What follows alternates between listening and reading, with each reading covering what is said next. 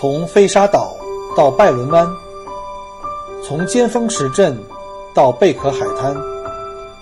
从巴罗沙到沉船海岸，请跟随老司机一起，让我带你走进精彩的澳大利亚。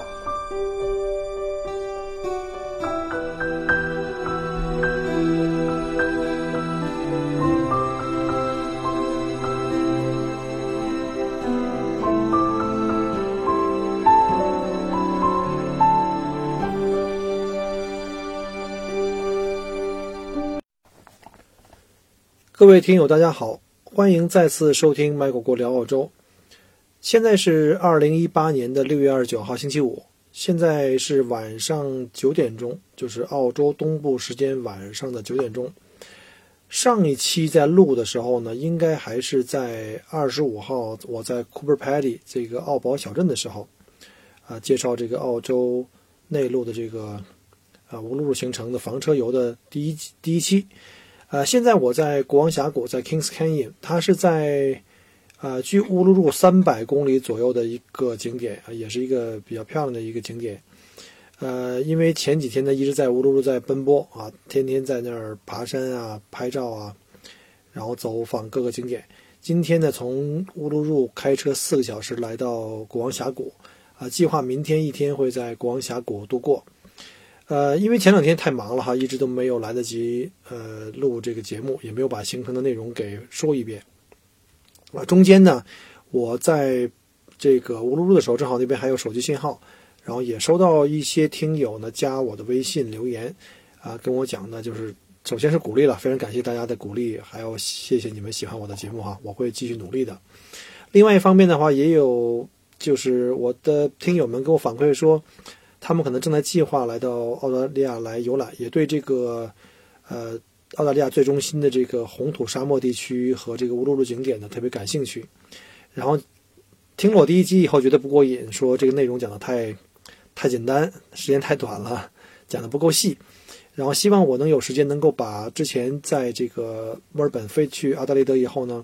能够详细介绍一下澳大利亚这个南澳的酒庄，因为在国内呢，很多朋友们都对南澳大利亚这个红酒都特别的耳熟能详，尤其像这个巴罗萨酒庄，啊，之前我上一集介绍过的这个关于这几个著名的酒庄，像奔富啊，也想大家想再聊多呃多聊一点，啊，另外呢，还有人就是问一下关于澳宝小镇，因为这个呢也是在国内的游客呢了解不太多的。希望呢，我也能够深入讲一下，因为今天时间关系呢，我可能不会把所有的东西在一起讲完，因为太长了，非常非常长。明天还要一早起来去爬这个，呃，国王峡谷，所以呢，今天我看看能讲多少就讲多少吧。呃，每一集争取控制在半小时以内。那今天呢，我想跟大家来介绍一下关于这个南澳的著名的葡萄酒庄园，就是巴罗沙谷。首先，这个南澳呢，它的纬度呢，跟这个在与赤道这这个来来这个来比的话呢，正好在跟北半球的这个法国的葡萄酒产区，像呃波尔多呀，啊这个比较接近啊，它的拥有相似的这个气候啊和阳光和水土条件。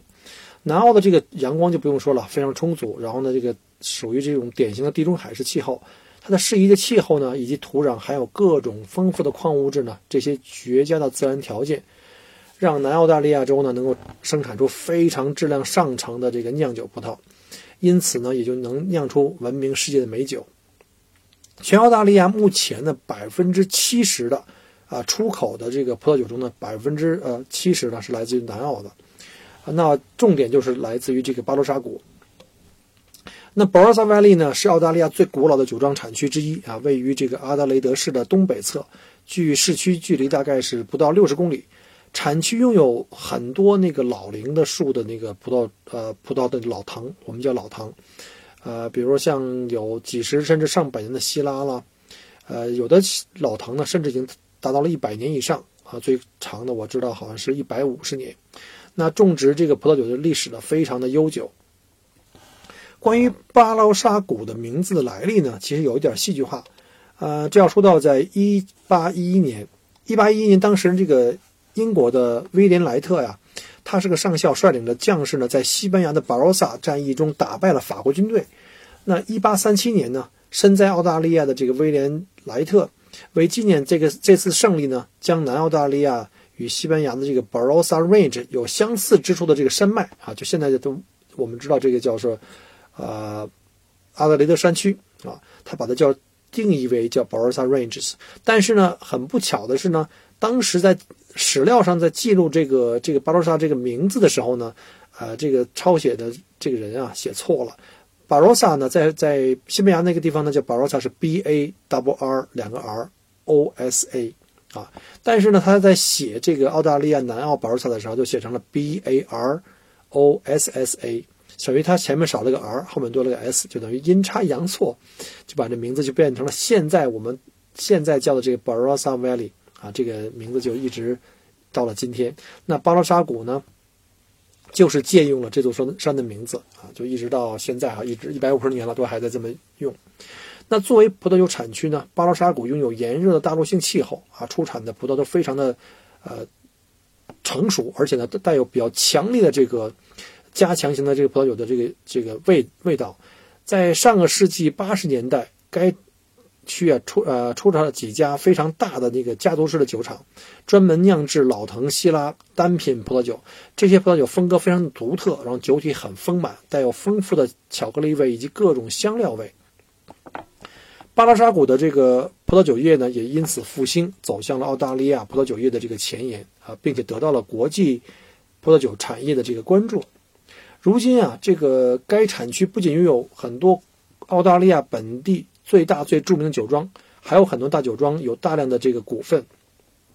产区内比较著名的哈，包括中国人现在耳熟能详的有奔富啊，叫 Penfolds Winery，还有叫那个皮特利蒙，叫 Peter Leman，还有呢像什么泽培尔兹菲尔德，这个就是一个非常著名的一个老葡萄酒的一个呃庄园，还有像和富啊，我们之前去参观过一次，就是 Wolf Plus，以及这个玉兰堡叫叶兰堡。其中，奔富的名气是最大的，也是这个澳大利亚的一个葡萄酒的算标杆吧。所生产的这个葡萄酒被视为澳大利亚红酒的象征，以及澳大利亚葡萄酒的这个酒业里的贵族。其出产的格兰许啊，这个在国内是卖的非常非常贵的，呃，号称是澳洲酒王的称号。和睦酒庄呢，成立于这个一九六六年，啊，品牌销售辐射五十多个国家，包括加拿大。啊，英国、爱尔兰、香港和新西兰等等啊，包括现现在中国大陆也有很多专门卖这个 Wolf Plus 的。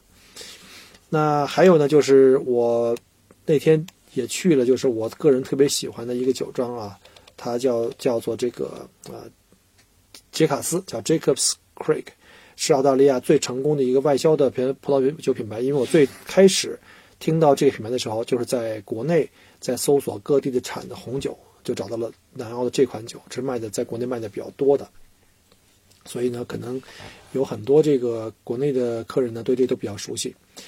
那在讲南澳的这个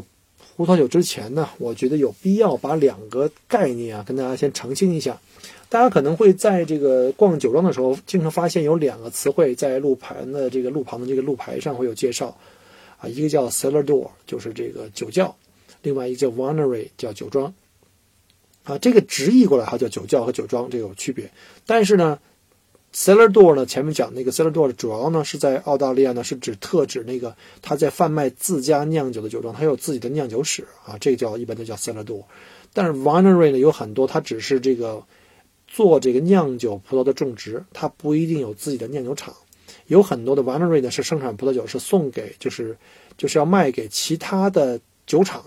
啊，还有一些呢。把自家的葡萄酒的葡萄呢摘下来以后呢，送到其他的酒厂呢去代为帮自己呢去按照自己的配方呢去进行酿造，它不具备这个一般不具备这个酿酒的这个工艺。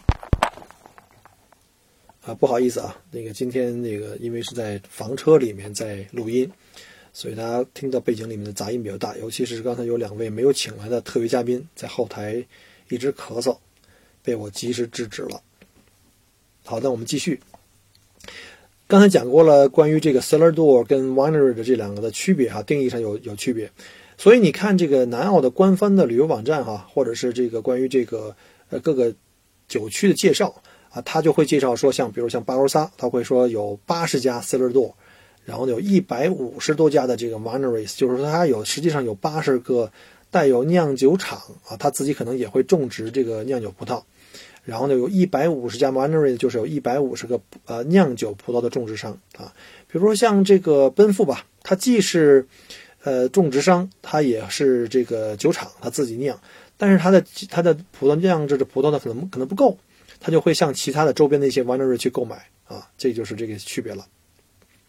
就是因为不是每家 winery 都会自己酿酒，所以这这个数量呢会有这个本质的区别。如果可以的话呢，去参观这个当地的。酒庄的时候一定要去那个 cellar door 了，因为他们是有那个酿酒厂啊，同时会有品酒。好了，下面就隆重介绍一下今天的大明星奔富酒庄。奔富酒庄的创办人啊，叫克里斯托弗·罗森·奔富，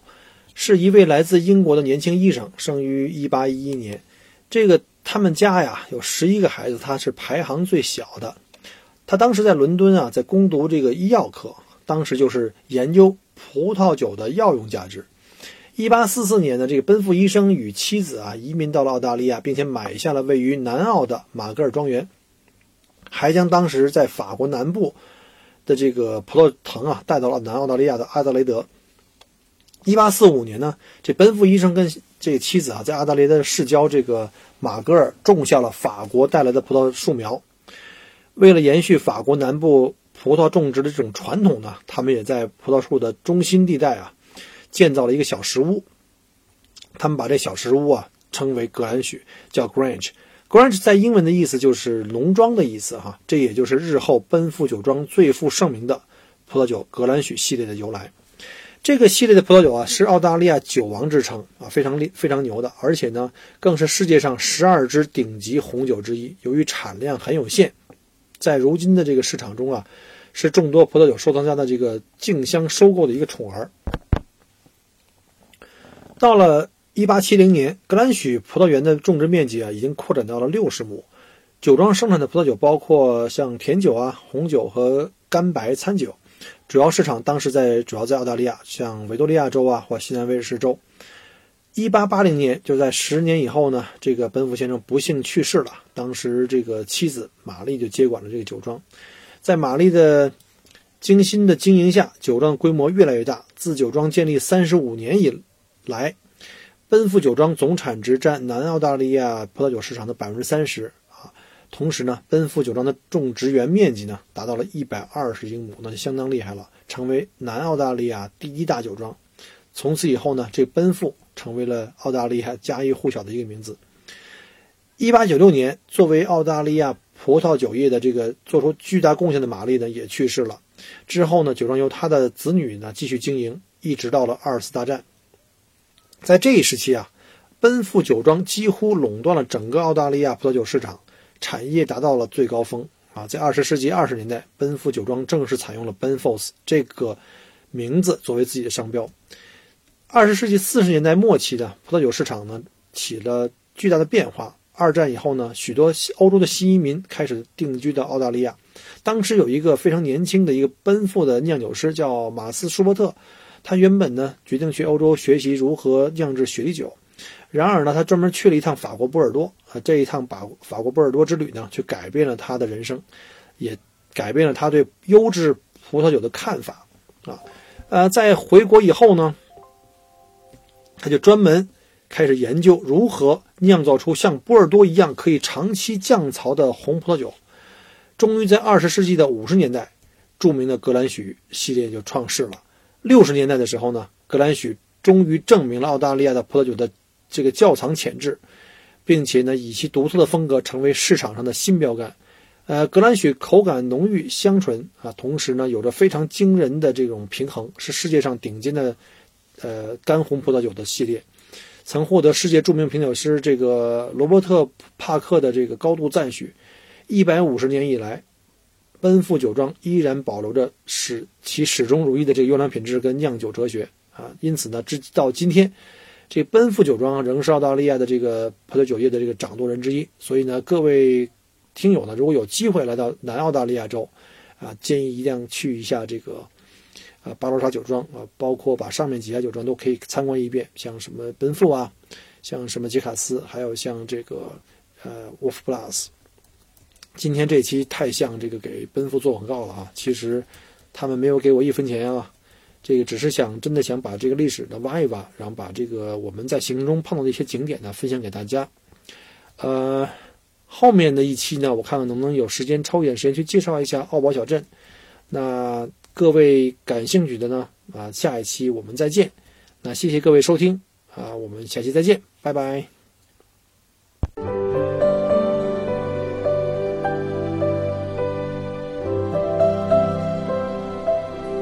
很开心您能够关注并收听我的节目。如果您觉得还不错，